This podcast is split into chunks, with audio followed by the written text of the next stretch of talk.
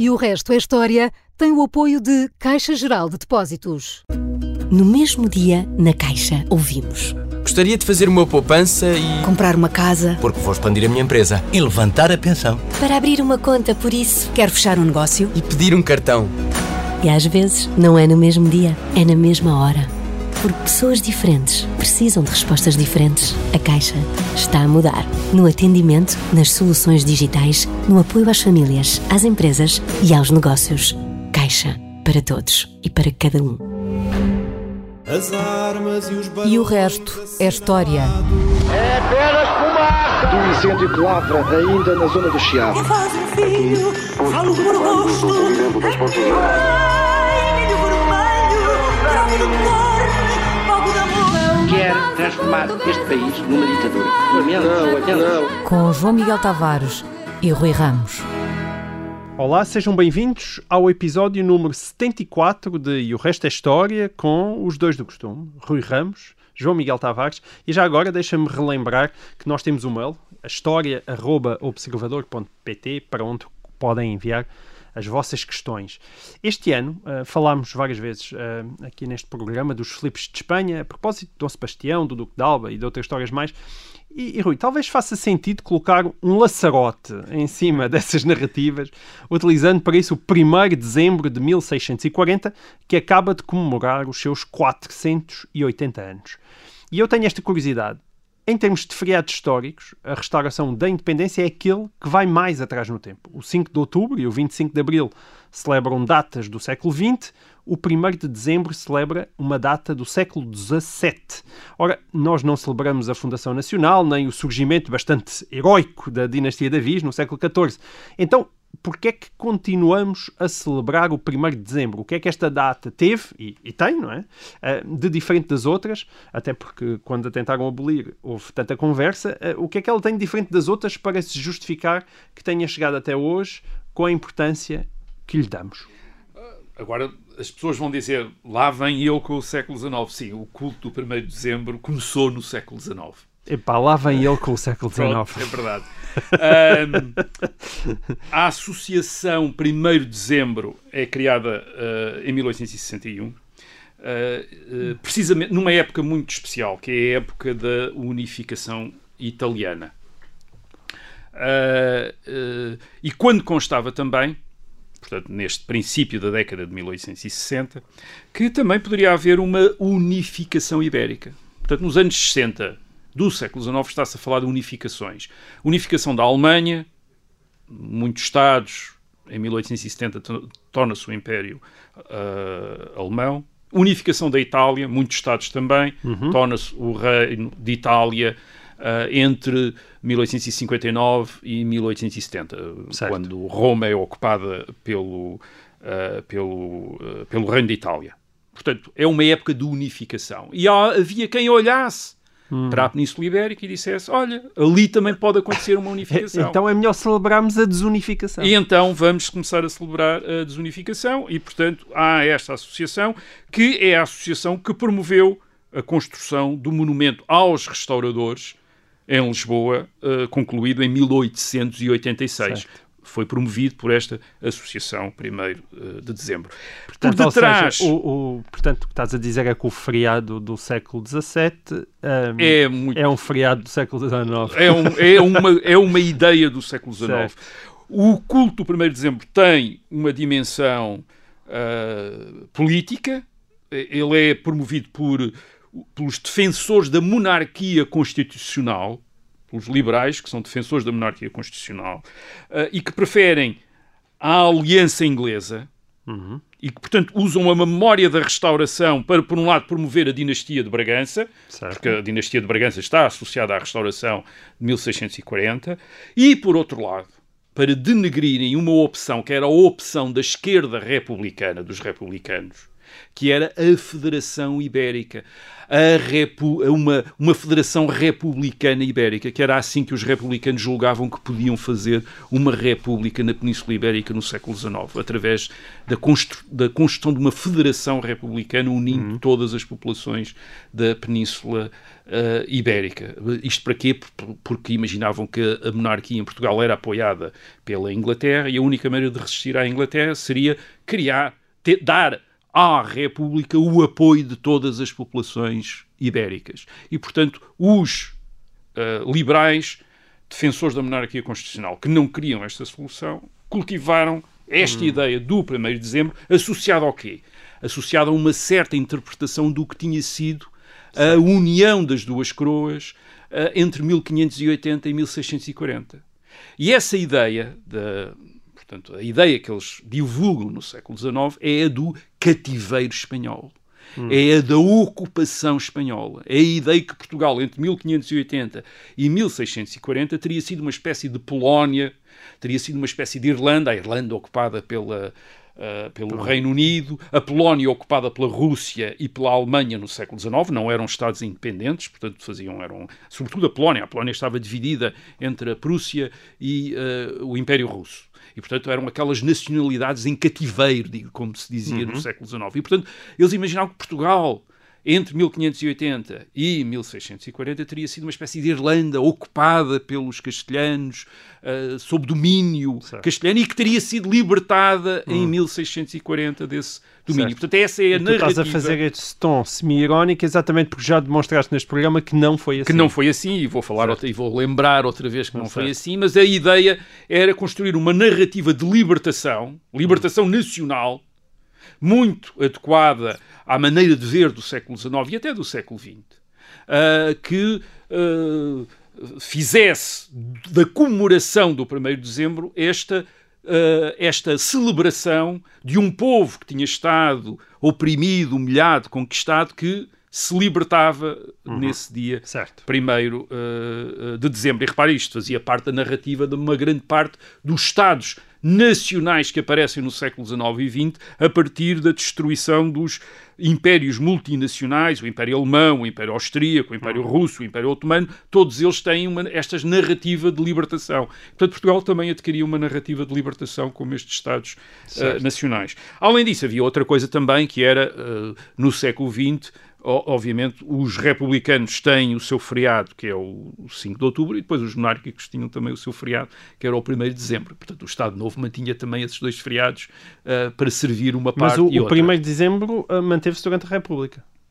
Uh, o 1 de dezembro é sobretudo no Estado Novo, quer dizer, é celebrado, digamos, não é, hum. um, não é não tem ainda o estatuto de feriado, quer dizer, okay. os estatutos de feriado vêm durante, vêm mais tarde. Okay. Uh, e são Uh, repito, uma espécie de dividir os, os, Toda a gente tem um feriado, quer dizer, toda a gente tem um feriado para ninguém se zangar, toda a gente tem uh, um feriado, as várias forças que apoiavam o Estado Novo, havia republicanos que hum. apoiavam o Estado Novo, havia monárquicos que apoiavam o Estado Novo e, portanto, todos eles tinham o seu feriado, uh, o, o, o, seu feriado. Então, Ora bem, eu já tinha dito, a história, a história era diferente. Portugal okay. foi sempre um reino independente, isto é uma coisa que é muito importante as pessoas terem presente. Portugal desde a fundação com uh, Dom Afonso Henriques, isto é, desde que Dom Afonso Henriques declarou rei de Portugal, Portugal foi sempre um reino independente, exceto durante uns meses em, uh, uh, na primavera de 1808, quando, sob a ocupação francesa, Uh, o general Junot, uh, isto é, por ordens de Napoleão, aboliu,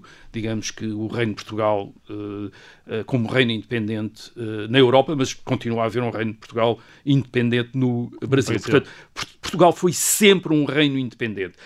Entre 1580 e 1640, Portugal teve apenas o mesmo rei que os outros reinos e estados de Espanha, porque ainda também não havia Espanha como um Estado, isto é, havia uh, Castela, Leão, Aragão e o, e o, rei, aquilo que nós chamamos o rei de Espanha, era rei de Portugal, rei de Castela, rei de Aragão, etc. Era rei dessas coisas uh, todas. O, entre 1580 e 1640, Portugal não é governado por espanhóis. Não é governado por espanhóis. Isso, aliás, fazia parte do pacto que Filipe II, em 1581, nas Cortes de Tomar, faz com os representantes uh, do Reino de Portugal. isto é, o reino de Portugal é sempre governado por leis portuguesas e por naturais do reino, por portugueses. Hum. Uh, a única exceção é para vice-reis que sejam da família real espanhola. Uh, como, por exemplo, em 1640 era a Duquesa de Mantua, uh, que era a vice-rainha, representante do rei em, em, Portugal. não era um natural do reino, mas era um membro da família real. Ela disse descendente também dos reis de Portugal. Portanto, era a única exceção. De resto, de resto, tudo aquilo que dizia respeito a Portugal era decidido por, pelo, em, em, Madrid pelo Conselho de Portugal, que era composto por portugueses, só por, hum. só por portugueses, e no Reino de Portugal todos os altos cargos da administração, das Forças Armadas, da Igreja, estavam reservados a portugueses. Portanto, uh, não era um país ocupado, Uh, havia tropas espanholas em uh, Portugal, mas nas fortalezas da costa para defender Portugal contra os uh, franceses, contra os ingleses, uh, contra os mouros do norte de África. Portugal era, na lógica da naquilo que se chama a monarquia dos Habsburgos, era um reino herdado, não era um reino conquistado. Era um reino que tinha sido herdado pelo uh, pelo, uh, Bom, mas nós por, pelos Filipes. Mas tivemos uma visita tinha havido, do Duque de Alba, Em 1580 é? tinha havido, mas isso tinha sido, isto tinha sido considerado um, uma intervenção militar para acabar com uma rebelião. Não hum. era uma conquista do reino. O reino não tinha sido conquistado tinha sido herdado. De facto, na prática, acabou por ser conquistado, mas, mas a lógica era que tinha sido uh, herdado. Uh, herdado. Quer dizer, portanto, isto é fundamental uh, perceber isto, até para perceber o que é que se passou em 1600 uh, 40. Vamos só lembrar os factos. É sábado, 1 de dezembro de 1640, e o que é que acontece? É um grupo de fidalgos, uh, eles são cerca de 70 e tal fidalgos, hum.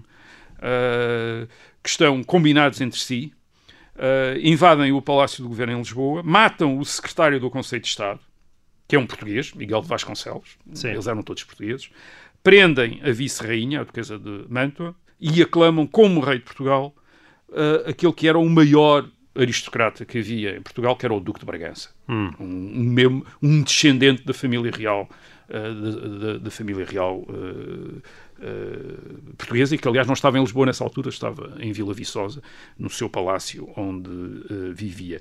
Estes fidalgos, estes fidalgos, a maior parte deles eram filhos de ou segundos isto é, não, daquele, não o filho mais importante daquelas, daquela, da, da, das famílias eh, fidalgas, ou então de casas secundárias menos, uh, menos importantes. Uh, eles pertenciam mais ou menos a, a 40 linhagens, hum. uh, isto é, são 70 e tal, mas fazem, pertenciam mais ou menos a, a 40 linhagens, enfim, e depois o número dos 40 conjurados pode, pode ter vindo aí, mas provavelmente era um número apenas simbólico. 1640, 40 conjurados, porque havia aqui uma mística qualquer e uma, e uma, coisa uh, cabalística. Então, Ora bem, quais foram as razões onde que é eles estavam deram? os primogênitos? O, os grandes fidalgos estavam em Madrid, já na corte. Quer dizer, isto é, uma, a grande parte dos grandes fidalgos portugueses tinham sido constantemente chamados a Madrid e estavam na corte em Madrid. Era uma política de, de, de, do, rei, do rei de tê-los próximos e, portanto, eles não estavam em Portugal.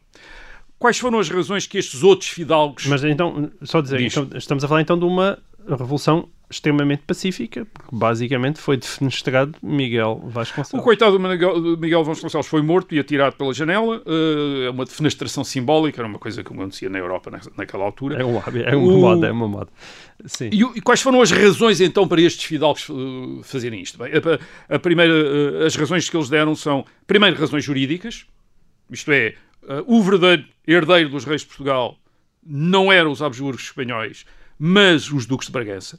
Uhum. Esses é que eram os verdadeiros uh, uh, herdeiros. Aliás, depois, em, mil, em 1632, tinha sido publicado as atas das Cortes de Lamego, lá pelo Frei António Brandão, que já aqui falámos, uh, em que dizia precisamente que excluía os estrangeiros. Que excluía estrangeiros da, da sucessão à coroa em Portugal. Isso não era, as atas eram, eram forjadas, mas é usadas também para dizer que em 1580 tinha-se dado uma sucessão errada, quer dizer, não tinha sido o, o, o melhor, uh, o, melhor, o, melhor herdeiro. Portanto, uhum. o, portanto, havia uma razão jurídica, portanto, o, melhor herdeiro tinha sido sempre, tinham sido sempre os duques de Bragança, e depois também razões constitucionais. Eles diziam que os Habsburgos estavam a violar o pacto que Filipe II portanto, Filipe IV, que nessa altura já era o neto de Filipe II, que era o rei, estava a violar o pacto que tinha estabelecido com os portugueses nas Cortes de Tomar em 1581. E, portanto, uh, estava a violar esse pacto e, portanto, tinha dado direito aos seus súbditos de se revoltarem contra ele e escolherem outro uh, rei melhor. Reparem, Mas desculpa, nenhuma estava a desta- violar porquê? Estava a violar porque uh, uh, estava a impor impostos que não devia impor, que eram Ok. contra as leis do reino. Estava a chamar os fidalgos portugueses a obrigá-los a participar em guerras que não tinham a ver com o reino de Portugal. Ok. E, portanto, tudo isso era violar o, o pacto que tinha estabelecido. Isto é, os fidalgos portugueses não tinham nada de fazer guerras uh, que não tinham a ver diretamente com o, o reino de, com o reino de Portugal. Uh, agora, reparem, nestas, razo e nestas razões, razões jurídicas, razões constitu uh, constitucionais, não há razões nacionalistas. Isto é, não é a nação. Porque as nações não são a base de... Não, é as, não são as nações que dão a legitimidade aos governos e aos reis. Uh, são as dinastias e é o respeito das tradições. Portanto, são as sucessões dinásticas e é o respeito das tradições. E, portanto, a argumentação dos restauradores em 1640 são argumentos jurídicos, argumentos constitucionais. portanto, são essencialmente argumentos jurídicos de, de- de direito sucessório e de direito constitucional. Não são argumentos E eu nacionalistas. volto à minha questão sobre a Revolução Pacífica. É isso que justifica que também tenha sido uma, uma, uma revolução. Revolução- A Revolução Pacífica tem a ver com outra coisa, quer dizer, isto é, porque é que isto tem sucesso então? E, Uhum. Obviamente não é por causa das razões, quer dizer, isto é único e exclusivamente por causa das boas razões eh, que eles têm. Bem, o que nós temos, por um lado, é eh, a monarquia dos Abu- Habsburgos está a mudar, e portanto eles tinham razão quando diziam que o resto, o, o Filipe IV está a violar o pacto. Sim, Filipe IV estava a violar o pacto. Filipe IV estava com a política do seu eh, favorito, eh, o Conde Duque de Olivares, que era, digamos, o- o- quem governava, estava a tentar exigir dos vários reinos que compunham a monarquia dos Habsburgos um contributo idêntico para as guerras que os Habsburgos tinham na Europa. E, portanto, ah, o conselho que em 1624 ah, o Conde Duque de Olivares dá a Filipe IV é que ah, Vossa Majestade tem de ser rei de Espanha, isto é, não pode ser rei de Portugal, rei de Castela, com leis diferentes, com direitos diferentes, tem de ser rei da mesma maneira em todos os seus reinos, quer dizer. Isto é, tem de formar um Estado só com estes reinos. Isto tem de começar a ser um Estado apenas e não estes vários Estados. E, portanto, os mesmos impostos, as mesmas obrigações dos seus vassalos. Certo.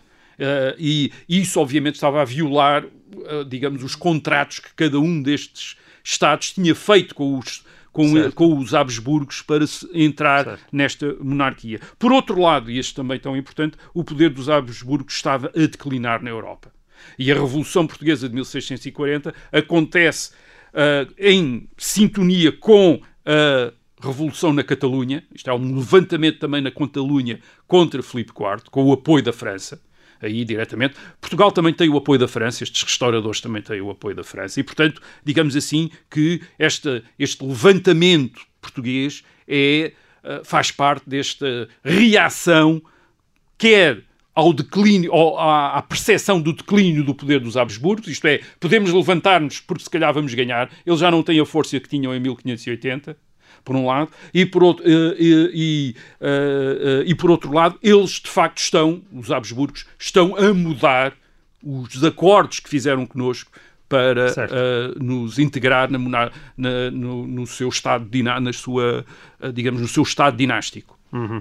Bom, olha, Rui, o, o tempo desta primeira parte está a chegar ao fim. Fica aí connosco, voltamos já a seguir para a segunda parte de E o Resto da História. Até já.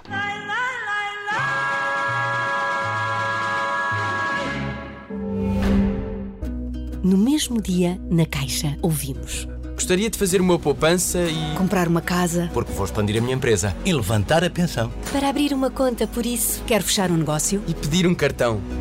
E às vezes, não é no mesmo dia, é na mesma hora. Porque pessoas diferentes precisam de respostas diferentes. A Caixa está a mudar. No atendimento, nas soluções digitais, no apoio às famílias, às empresas e aos negócios. Caixa. Para todos e para cada um.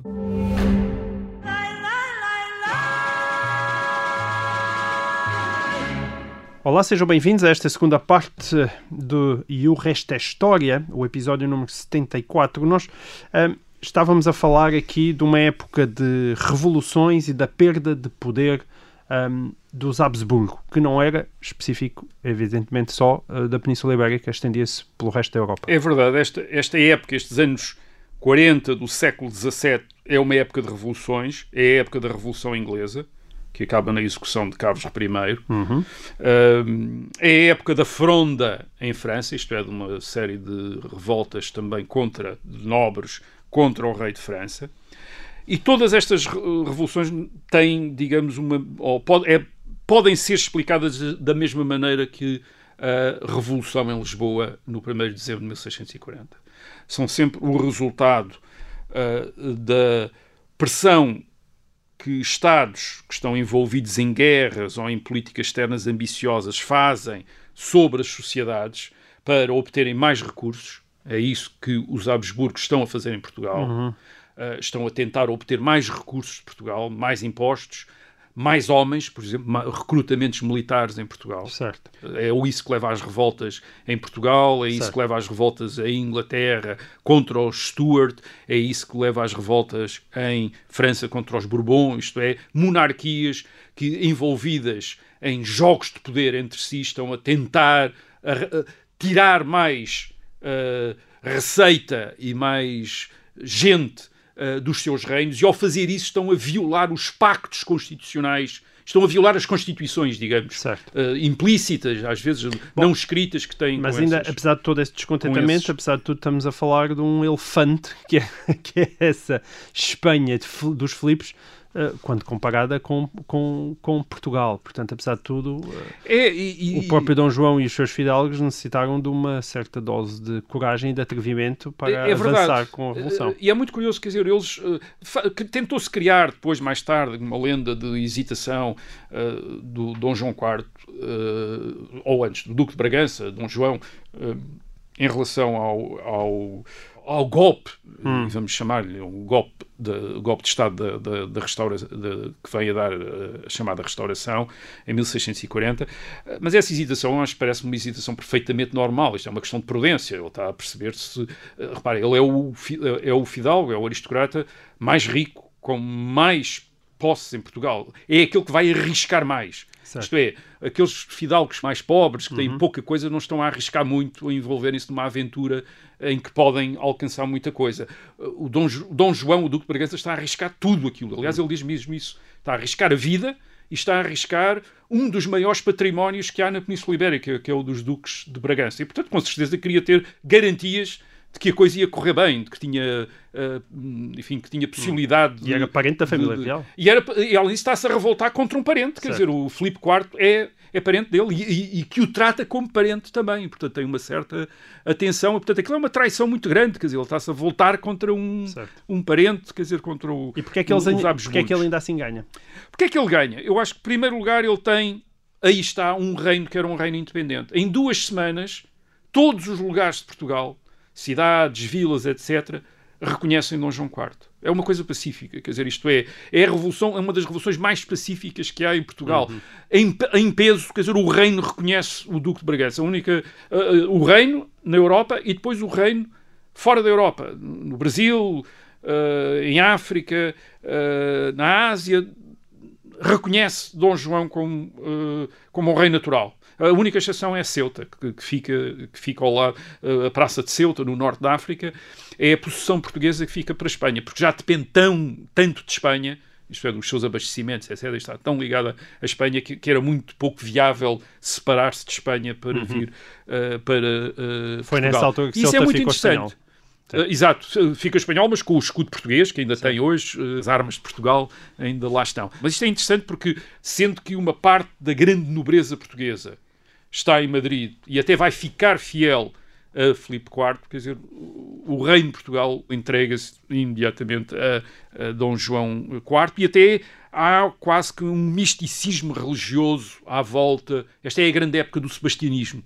Esta é a hum. ideia que Dom João IV seria o rei encoberto. Isto é, seria, digamos, aquele rei que, estava, que se previa que iria voltar, afinal não era Dom Sebastião, mas era Dom João IV, era o rei que estava escondido e que vinha, e portanto o padre António Vieira e os outros pregadores fazem uma grande campanha de sermões, de propaganda religiosa a favor do, uh, deste novo rei de Portugal. Depois, este reino tem alguns meios de defesa, tem vastas possessões ultramarinas, tem uma das maiores uh, colónias fora da, europeias fora da, da Europa, quer dizer, uh, uh, o Brasil, Sim. um dos maiores produtores de açúcar do mundo.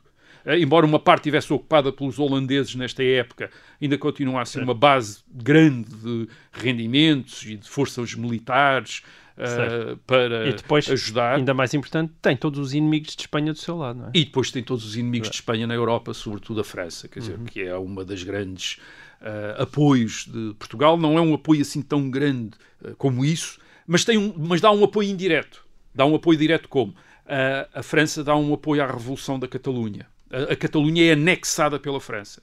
E isso faz com que o governo de Madrid considere que a guerra na Catalunha é a guerra prioritária que eles têm. Portanto, enquanto houve guerra na Catalunha, praticamente uh, os Habsburgos em Madrid não tiveram exércitos para uh, lançar contra Portugal. Portanto, Portugal revoltou-se e durante cerca de 20 e tal anos, quase 20 e tal anos, esteve uh, a única coisa que tinha era pequenas escaramuças na fronteira. Quer dizer, nunca teve um exército como aquele que em 1580 com, comandado pelo Duque de Alba, Filipe II mandou Sim. para tomar conta de Portugal, com uma esquadra do Marquês de Santa Cruz. Isso nunca aconteceu.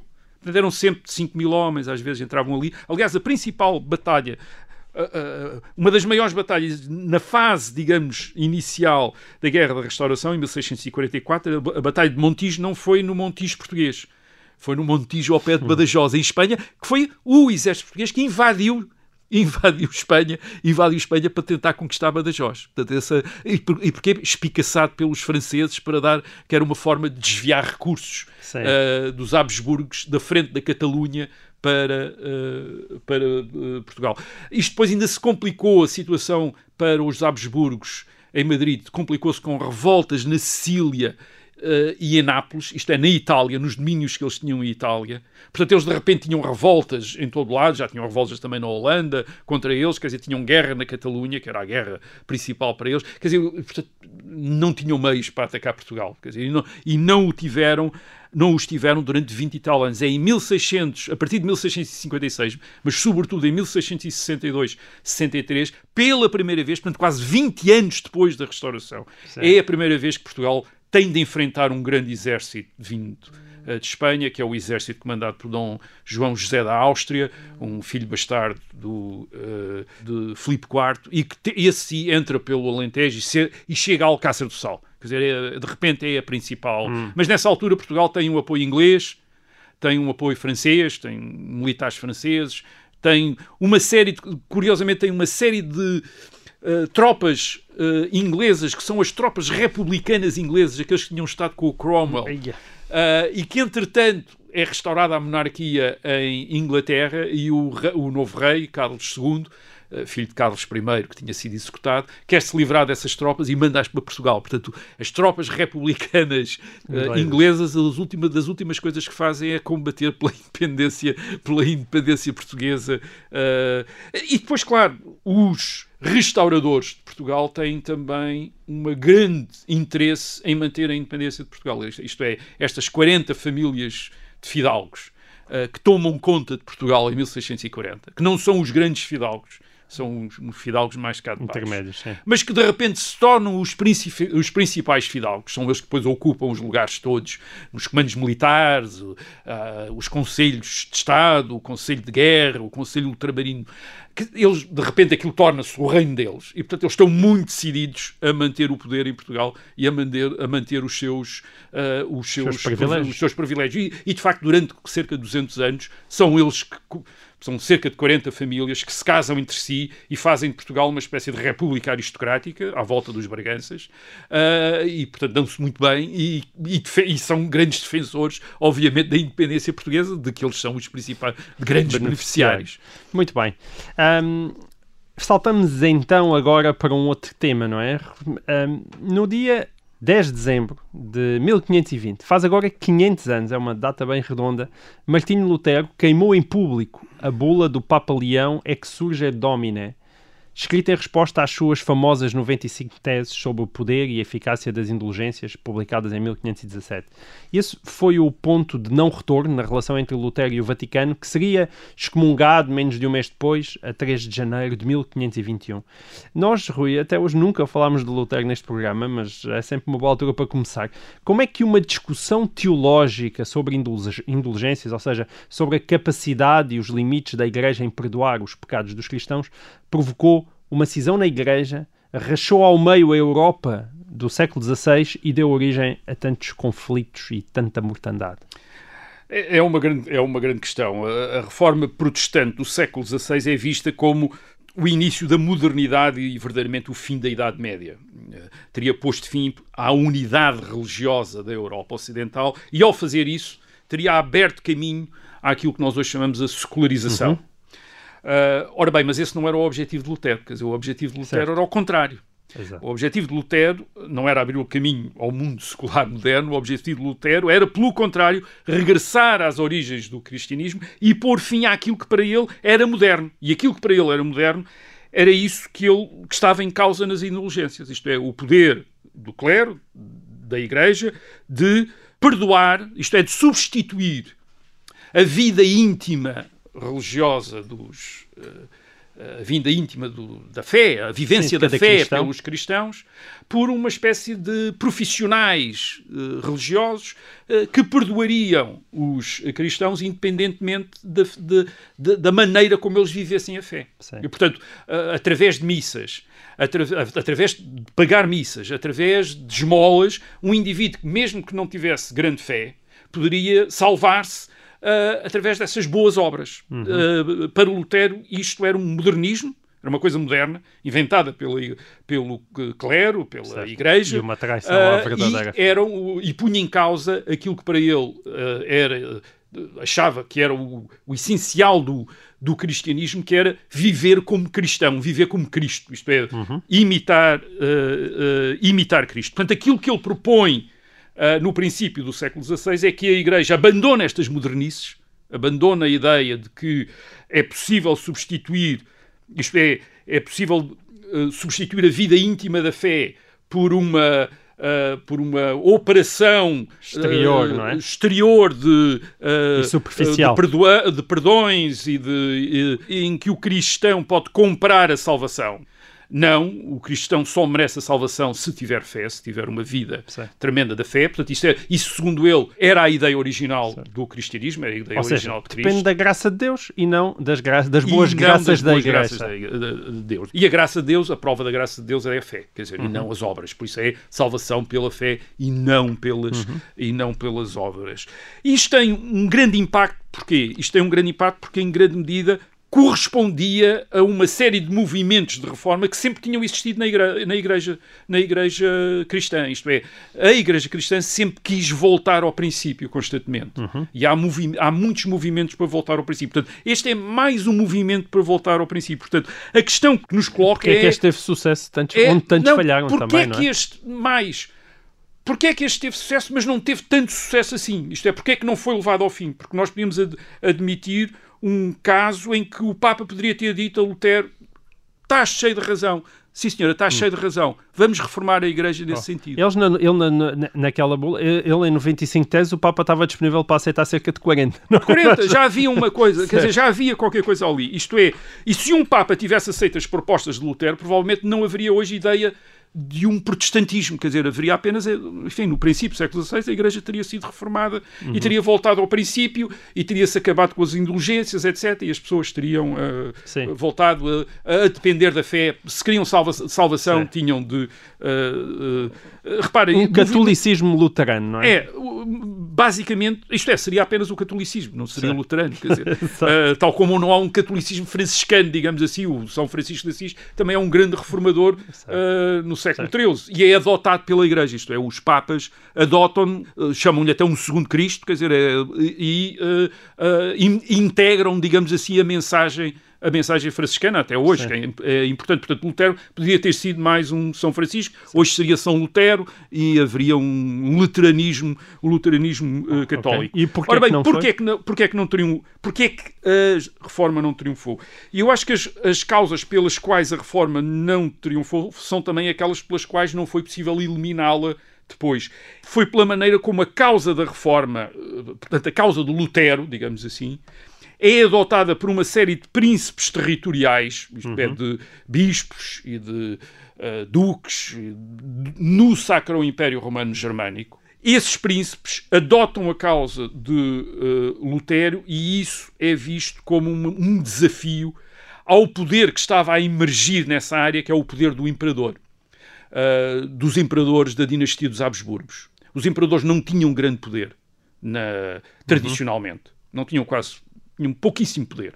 Eram eleitos por estes príncipes territoriais. A gente já explicou isso. E eram, eram um honorário, era um imperador honorário. Mas Carlos V não era já só um imperador honorário. Era também rei de Espanha e a Espanha tinha uh, as Américas. E, portanto, era um imperador subitamente que tinha um grande poder na, na Alemanha. Isto é um poder para dominar estes príncipes territoriais. E que viu a adoção uh, pelo estes príncipes do luteranismo como uma espécie de desafio ao poder imperial.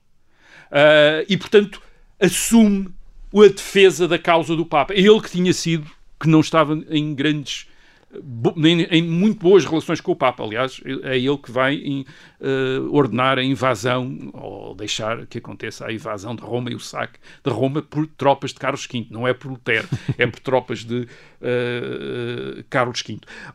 Vamos ver. No princípio do século XVI, a grande novidade na Europa é a emergência destes grandes poderes, destas superpotências.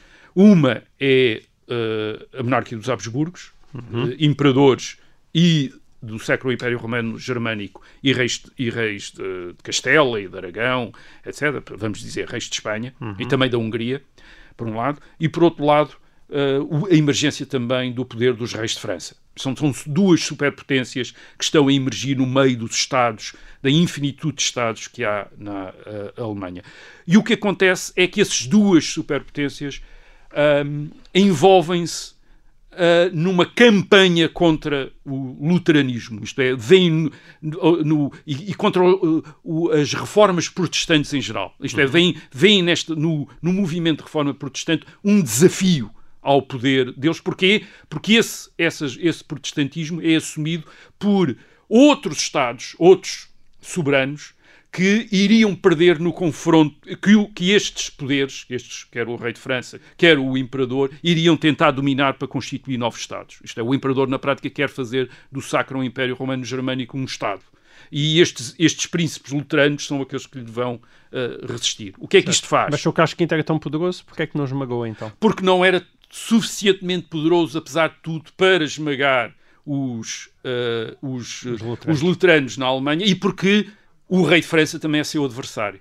E o rei de França, que vai perseguir os protestantes em França, é o grande aliado dos protestantes na Alemanha. Portanto, ao mesmo tempo que persegue os uh, calvinistas, já não são os, propriamente os partidários de Lutero, mas os partidários de Jean Calvin, um, uhum. um outro, uh, um outro protestante em, em França, dá apoio aos protestantes na Alemanha para impedir uma vitória do imperador certo. na Alemanha. Então, o que, o que quer dizer é que, que, enquanto havia crentes a fazerem grandes contas às questões teológicas, havia os poderes Exatamente, quer dizer, mundanos as chamadas, a entre si. As chamadas guerras de religião são sem dúvida guerras de religião, mas não são apenas guerras de religião, uhum. são guerras pelo domínio da Europa entre os Habsburgos e sobretudo os Habsburgos no século XVI são eles que estão a tentar uh, predominar na Europa. Portanto, temos, sim, temos crentes que levam a sério as questões religiosas e há um grande debate, mas temos também este contexto político em que os grandes poderes europeus se confrontam e mais, em que os grandes poderes europeus começam a usar a religião para dar também consistência aos seus Estados. Uhum. Tal como, aliás, tal como, os, o, por exemplo, uh, Filipe II, por exemplo, leva muito a sério a religião católica. Quer dizer, ele, ele sente-se como rei católico, ele é o rei católico. Quer dizer, e, e porquê? Porque o catolicismo não é apenas uma fé pessoal dele, é a fé que o une aos seus súbditos. Isto é, que dá consistência a estes Estados. Reparem, a, a monarquia do, de Filipe II é composta de muitos Estados, incluindo Portugal.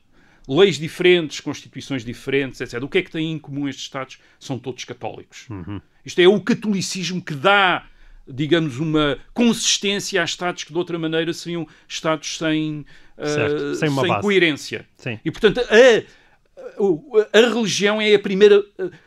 Antes da identidade nacional, a religião é a primeira identidade comum é o cimento. que os príncipes têm para dar a estes Estados. Muito bem. E, portanto, é isso que os príncipes eh, do Norte, luteranos, também fazem a mesma coisa com o luteranismo, fazem do luteranismo, luteranismo as suas religiões. E o, e o fim das guerras, das chamadas guerras de religião na Europa, é os europeus têm de ter a religião dos seus príncipes. É assim que acabou, que as guerras da religião são resolvidas na Europa depois da Guerra dos 30 anos. Quer dizer, uh, quem vive num determinado Estado em que o príncipe tem uma determinada religião, segue a religião do uh, príncipe. Portanto, é, é esta ligação entre a questão religiosa e a questão política é essencial para perceber porque é que a reforma, o luteranismo não foi extinto, mas também não venceu. Muito obrigado, Rui. E assim termina este episódio 74 e o resto da história. Até para a semana.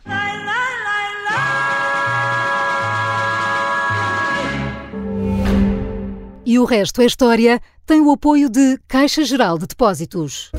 No mesmo dia, na Caixa, ouvimos. Gostaria de fazer uma poupança e. Comprar uma casa. Porque vou expandir a minha empresa. E levantar a pensão. Para abrir uma conta, por isso. Quero fechar um negócio. E pedir um cartão. E às vezes não é no mesmo dia, é na mesma hora. Porque pessoas diferentes precisam de respostas diferentes. A Caixa está a mudar. No atendimento, nas soluções digitais, no apoio às famílias, às empresas e aos negócios. Caixa para todos e para cada um. Obrigada por ter ouvido este podcast. Se gostou, pode subscrevê-lo, pode partilhá-lo e também pode ouvir a Rádio Observador online em 98.7 em Lisboa e em 98.4 no Porto.